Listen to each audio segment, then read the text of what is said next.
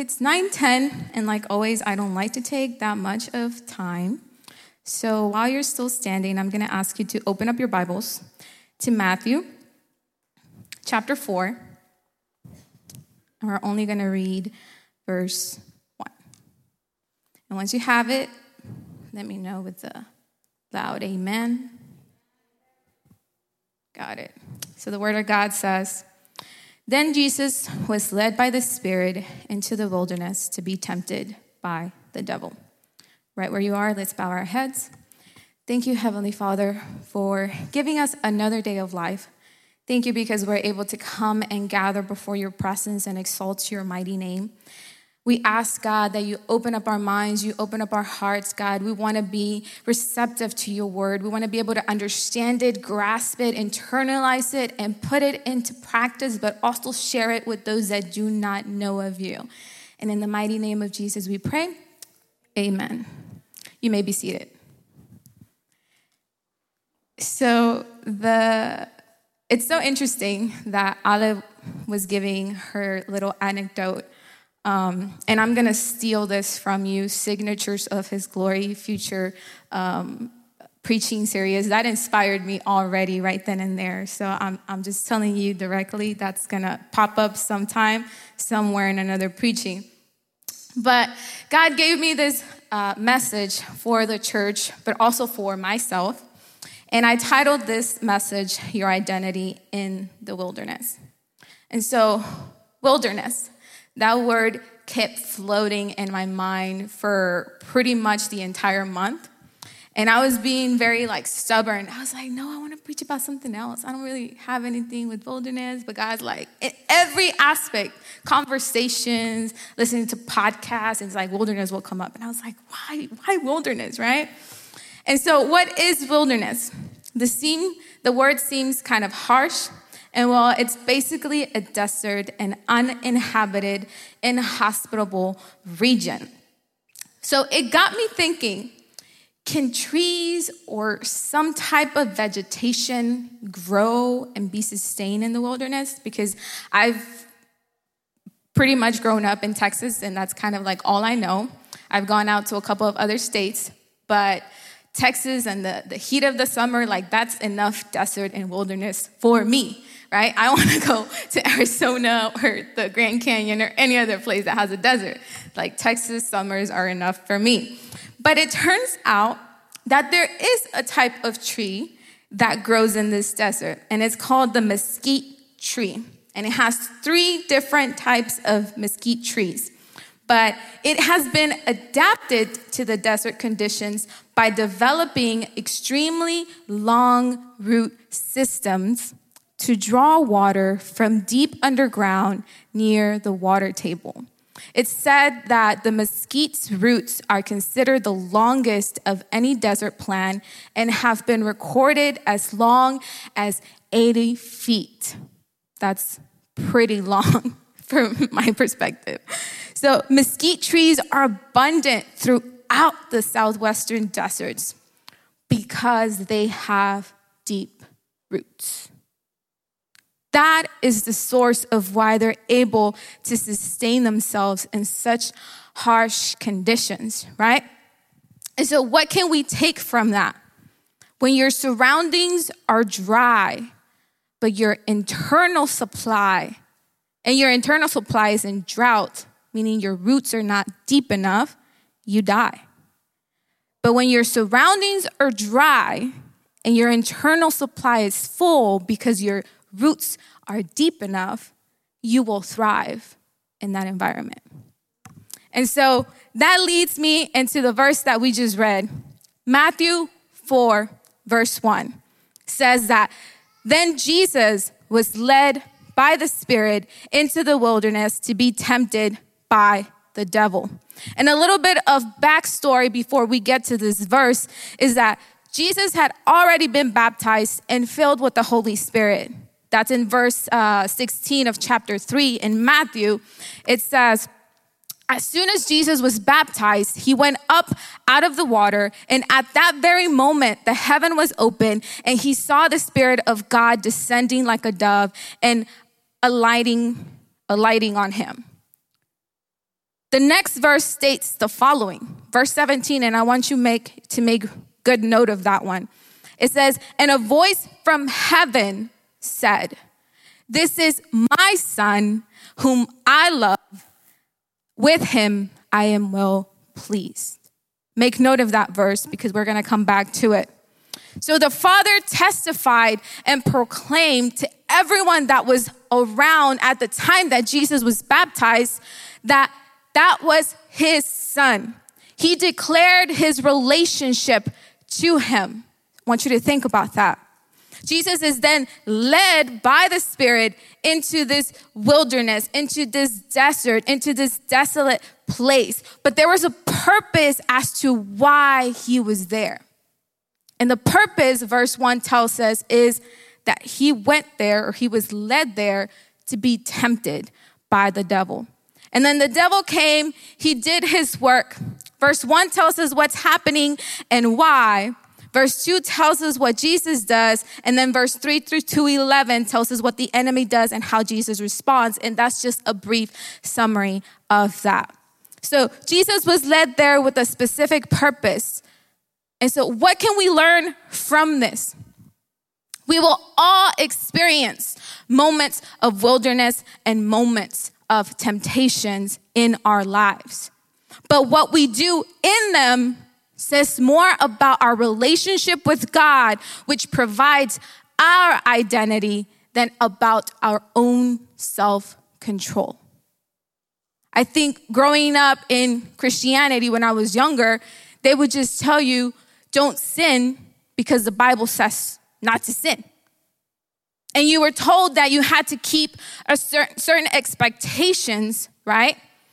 But when I'm reading the story about how Jesus was tempted, I realized that the reason why he was able to withstand that wilderness and that test and that temptation, it was not because he knew the word and the law. It was because of his identity through his relationship with the Father. And so, through this uh, preaching or through this lesson, through the word of God, I want you to be able to understand that if you see sin as something that, oh, I'm not supposed to do this just because the Bible tells you so, then hopefully this word shifts your perspective to understand that the only way that we're able to withstand those temptations and those moments of wilderness is when we understand our identity. And the only way we can understand our identity is through relationship with the Father. And so let's go ahead and dive right in, right? Verse 2 tells us after fasting 40 days and 40 nights, he was hungry. Jesus was led into this desolate place. And all of a sudden, he's in there for 40 days, 40 nights. And that's just to sort of make you understand that it was legit 40 days, a little bit over a month. When I hear 40 days, I'm just like, oh, 40 days. But when you tell me over a little bit over a month, it's like, whoa, over a month without food, right? How many of us love food? Just me? Okay, I see some hands over there. I love food. I adore food. I uh, food is awesome. It you, you, just can't live without food, right? How many of us like to go to restaurants and enjoy good food? I'm pretty sure all of us do. So Jesus was given this ability to do such a long fast, just like Elijah and just like Moses, that was more than a month without food. I want you to like really grasp that. And verse 2 tells us what happens. After fasting those 40 days and 40 nights, he was hungry. So I want to focus on that last part. He was hungry. Like, who wouldn't be hungry, right? After 40 days. I cannot last without food after like three hours. Like, I'm already hungry. I didn't eat breakfast. I'm hungry. So, our body is made biologically in ways for us to feel that hunger, right? And once we feel that hunger, our instinct our, our natural desire is to satisfy that hunger. But it's interesting that with Jesus, it's after the 40 days that he's hungry. And once he's hungry and his stomach started to growl, verse 3 comes in. The tempter came to him and said, If you are the Son of God, tell these stones to become bread. If you are the Son of God, tell these stones to become bread. It starts with if you are the Son of God. It starts with challenging or questioning his identity. If you are the Son of God, you have the power to turn, because there's nothing in the desert, right? We talked about that. There's nothing in the desert. Looked at a rock, it's like, come on, dude. You can turn this rock into bread and eat it. I see that you're hungry. I heard your stomach growling. That's why he entered the, the storyline, right? The devil, as soon as he heard Jesus' stomach growling, is like, boop, hey, if you're the Son of God, just turn this rock into bread and eat it. There was nothing wrong with Jesus' hunger. He was hungry, it was a physical need. It was an immediate desire, something that we all goes through. His hunger was a physical need. There was nothing wrong with him feeling that hunger. But when the enemy comes, he says, If you are the Son of God, I'm questioning your identity as the Son of God, then you should have the power to satisfy that physical need. And that's how the enemy will come and tempt you too. When you have physical needs, physical desires, an immediate desire, he will come and say, There's just, just nothing wrong with you know you satisfying that hunger. There's nothing wrong with that. And some of us fall into the temptation. But Jesus understood his identity in the Father. He understood that through that relationship, close, intimate relationship that he had built in those 40 days. Because when he was withholding himself from food, it wasn't just so he can lie down under a mesquite tree and just sleep, right? That's not what Jesus was doing in the wilderness. For the 40 days and the 40 nights that he was there, he was in communion with the Father. He was diving in deeper to his relationship with the Father. And so, evidently, he becomes hungry, and the enemy comes and tempts him, but he was already grounded. He dove in deep into his identity and his relationship with the Father that he responds to the enemy with the following. Verse 4 says, Jesus answered, It is written, Man shall not live on bread alone, but on every word that comes from the mouth of God. He says, Yes, bread is, bread is good to live on. Like we all need bread, but that's not the only thing that we should live off of, but also off of every word from the word of God. How many of us understand that? That in order for us to be able to dive in deeper into our relationship with God so that our identity is grounded, we have to dive in deeper into His Word, which leads me to the second thing or the second temptation. See, the enemy saw that Jesus knew the Bible, right? So he's like, okay, that's how you want to fight. Let's let's let's fight. Let's go at it with the word of God. So, Matthew 4, verse 6 says, states the second temptation. If you are the Son of God, he said, throw yourself down, for it is written, He will command His angels concerning you, and they will lift you up in their hands so that you will not strike your foot against a stone. So the enemy starts and misquotes the Bible. He omits certain parts about that verse that he stated. See, the devil thinks that he's slick. And in the beginning, in the Garden of Eden, the Bible says that the snake or the serpent was the craftiest of animals. So he knows exactly how to come and attack you because he's constantly attacking your mind every single day. And if you're not aware of those attacks, then you're blinded and you don't know how to intervene or how to deflect those attacks from the enemy. But Jesus knew exactly what the, what the devil was trying to do. So this is what he tells the, and the, the devil tells Jesus. The Bible says angels are gonna protect you, dude. Like, just go ahead, just jump off. Like, there's nothing, just jump. They're gonna catch you. That's what the Bible says, right? But Jesus understood that verse. Yes, God says that He will guard me, but I should not put myself in that situation purposefully to see if He's actually gonna save me or not.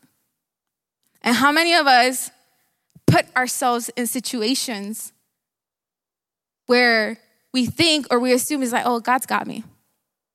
Like he's he, he's got me, so it doesn't matter.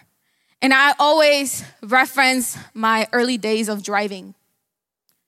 When I was um, 18, yeah, I think I got my license at 18. I wrecked, I totaled my first car with like probably four or five car crashes. Not all of them were my fault. Okay, just gonna say that out there, put it out there. Not all of them were my fault. The majority were, but not all of them. And because I would drive like a crazy person.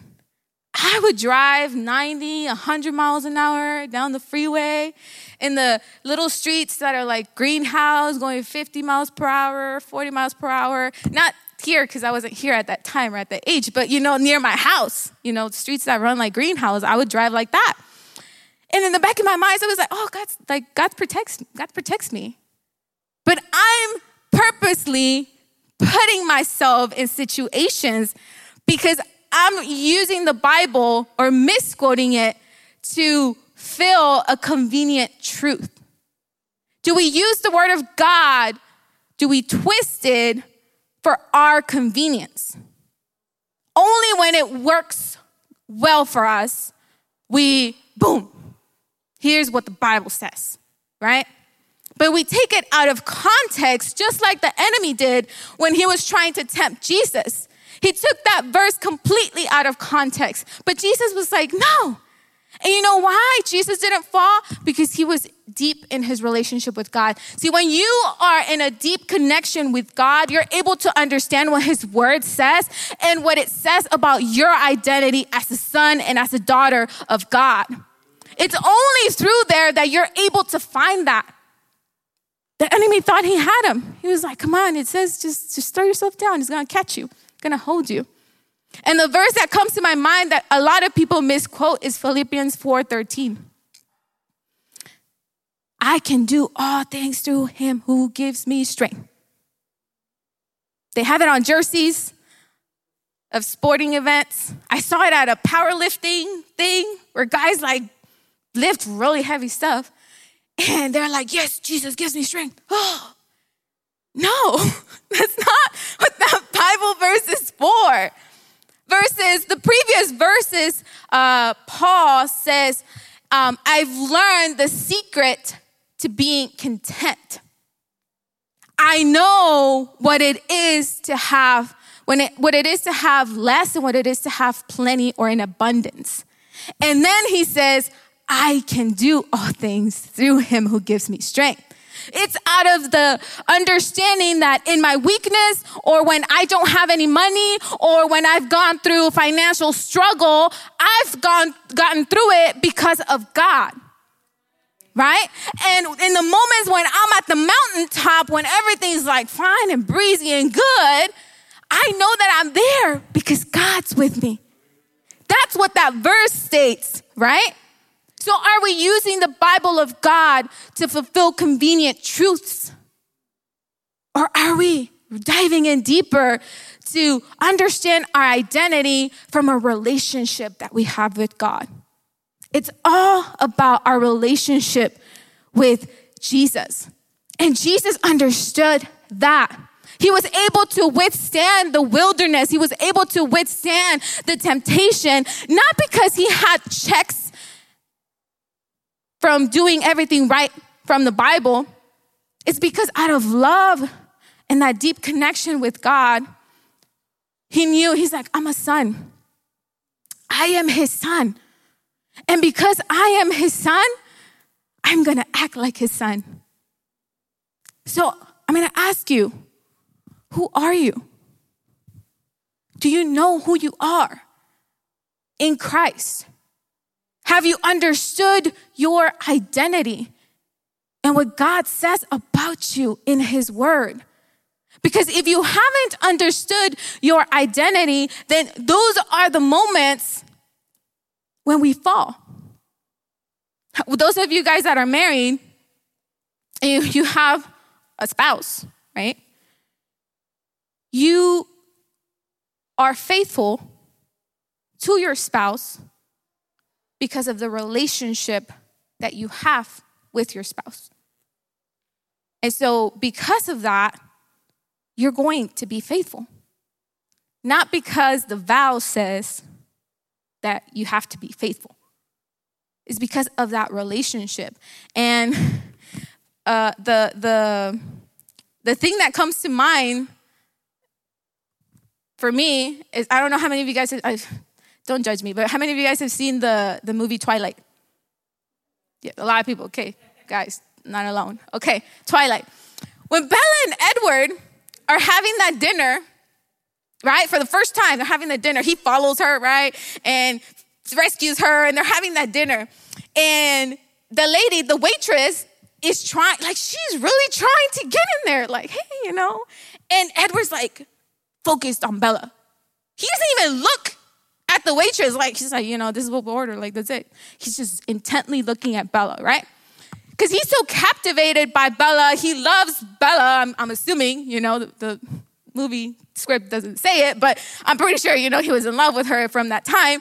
And he couldn't even look at the other woman because he was so focused on Bella.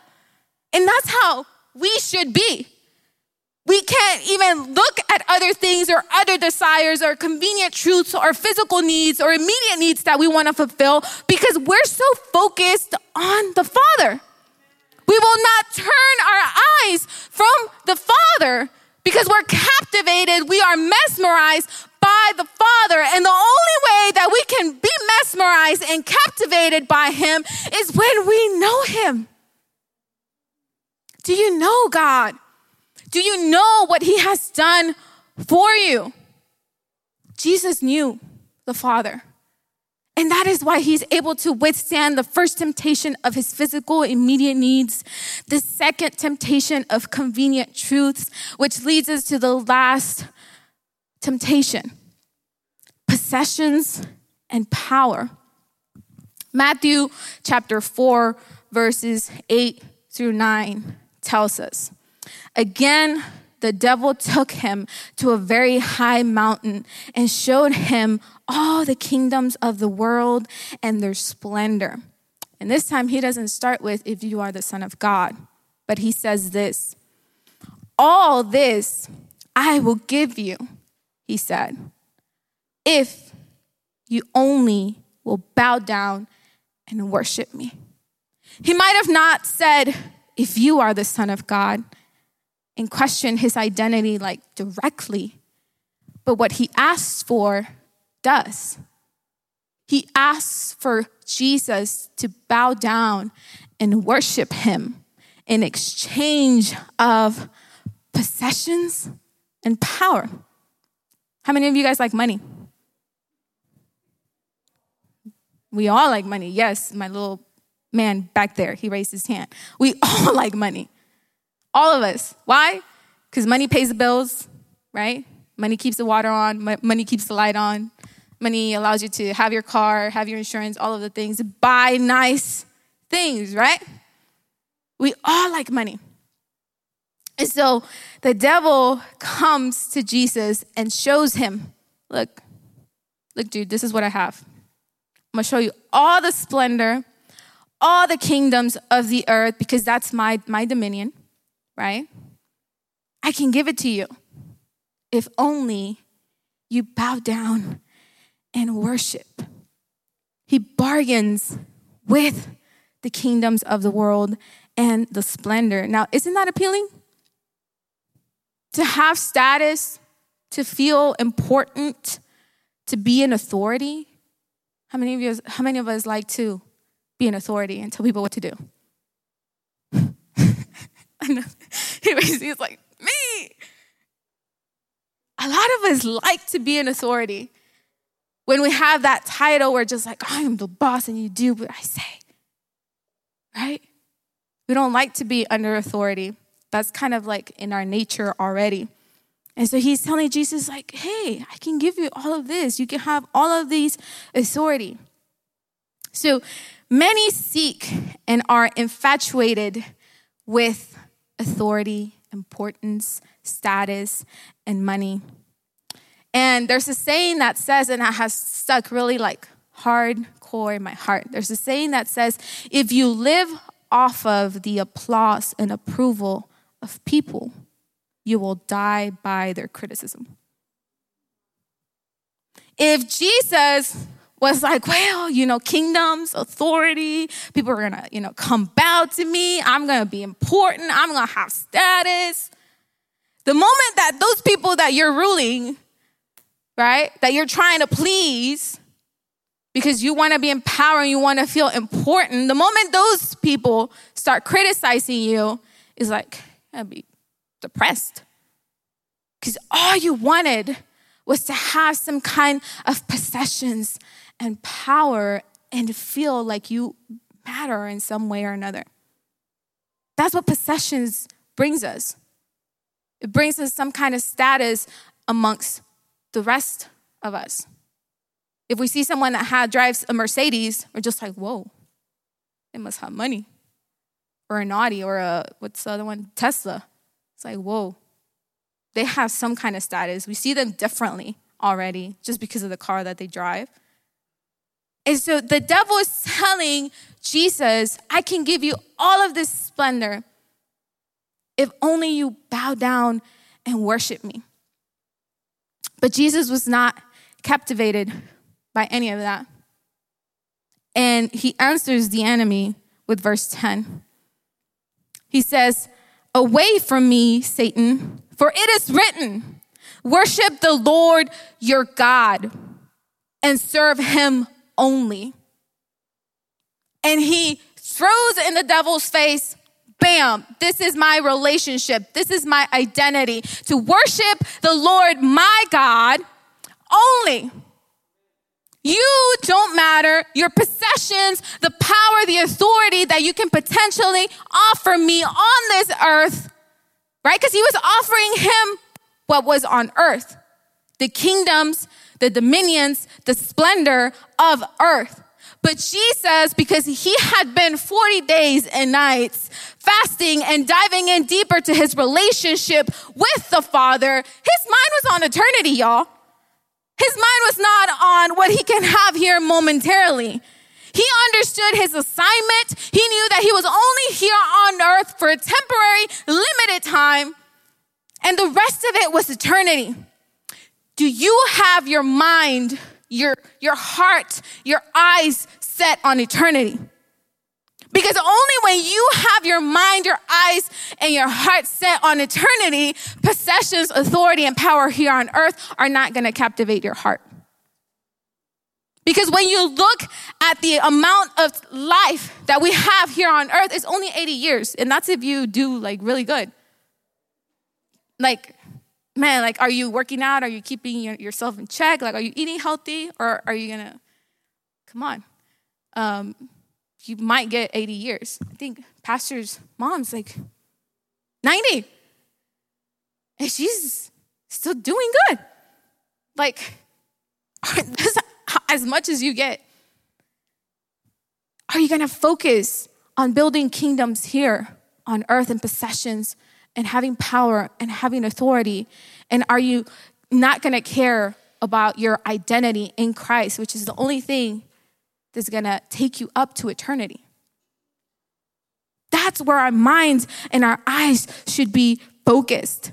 And so if I say that temptation has more to do with the status of your relationship than your self control, which is only through that relationship that you discover your true identity.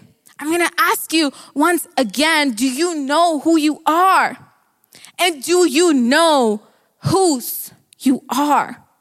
When you know both of these and are grounded on that everlasting truth, you are a daughter and a son of the Almighty. You begin to see temptations and wilderness with a different set of lenses.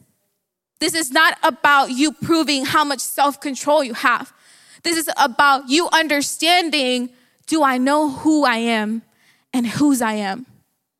And when I understand that, I don't see this as something that I have to abstain from.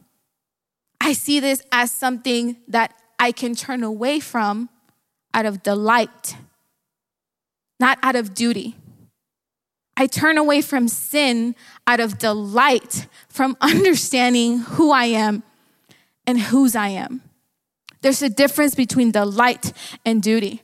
And God does not want Christians to abstain from sin out of duty.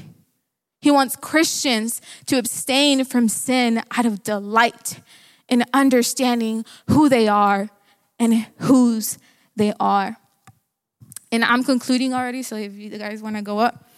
You see, Jesus didn't withstand this temptation, again, because he knew the law. 40 days and 40 nights, withholding from things that are momentarily and that are temporary.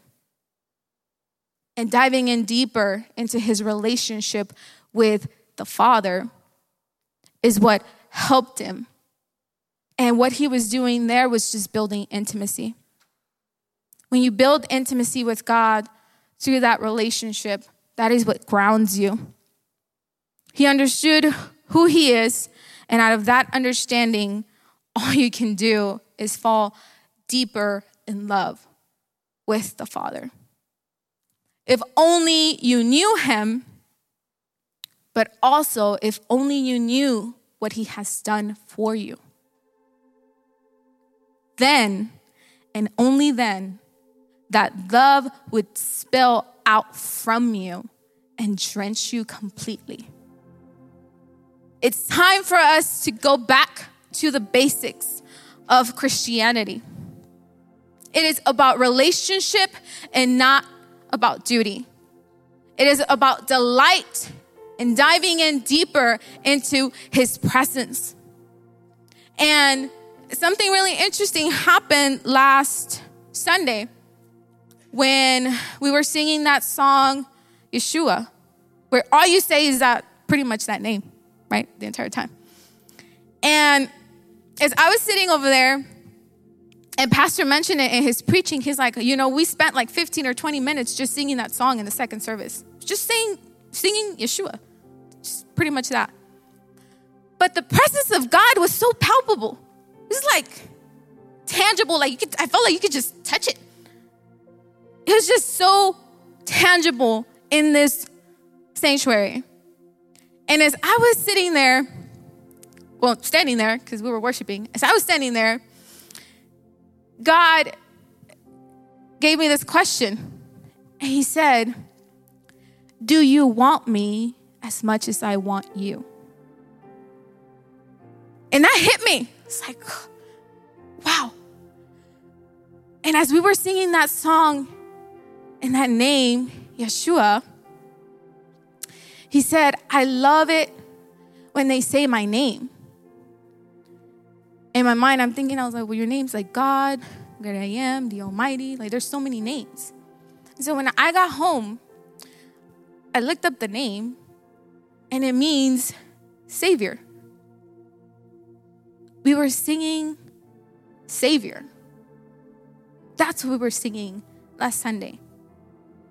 We were singing to God, You are my Savior. Like, that is who you are to me. And that is why his presence was so tangible. We were singing a truth, and some of us singing it without even knowing what it meant in that moment. but we knew who we were singing it to.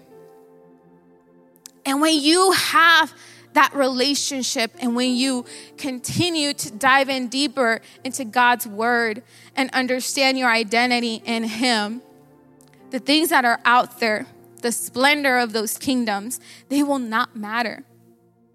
They will not hinder you continuing to push through and seek Jesus. So, through all of this, what's your identity in the wilderness or in the middle of your temptation?